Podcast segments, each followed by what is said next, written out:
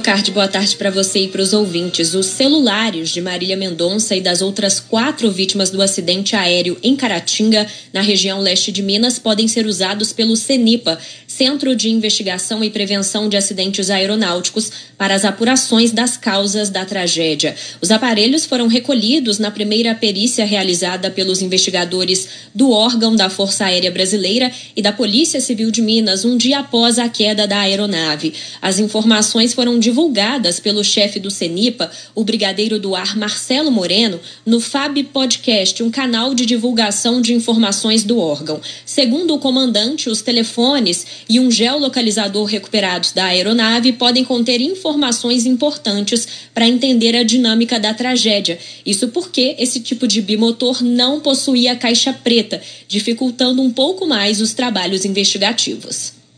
O gravador ou caixa preta de voz nos permite entender qual foi a dinâmica da tripulação nos momentos que antecederam o impacto. Agora, eu diria que isso não é impeditivo para a investigação. Nós procuramos recolher todos os indícios, né? Por exemplo, se a gente tem um GPS preservado, a gente tem capacidade no nosso laboratório de extrair informação de celulares, de GPS, de qualquer equipamento que porventura esteja preservado após o impacto, para extrair o um máximo número de informação, de forma que nós tentamos fechar aquele quebra-cabeça de entender de forma profunda quais foram os fatores contribuintes que levaram aquele impacto.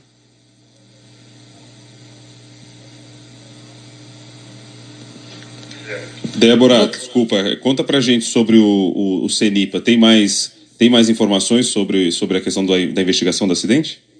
Então, Bocardi, o brigadeiro disse nesse podcast, ele reforçou que essas apurações são preventivas, ou seja, o relatório final dará recomendações para evitar outros acidentes semelhantes. Segundo o militar, são apurados os fatores humano, operacional e material por meio de uma equipe multidisciplinar que reúne pilotos, engenheiros, médicos, psicólogos, entre outros profissionais. Conforme o chefe do CENIPA, Marcelo Moreno, com essa equipe é possível refazer todos os passos, desde a decolagem do avião em Goiânia até o momento da tragédia em Caratinga. O que se sabe até agora é que a aeronave se chocou contra um cabo de uma torre de energia da CEMIG e que momentos antes o piloto já tinha comunicado o procedimento de pouso duas vezes pelo rádio, isso obviamente antes do avião cair.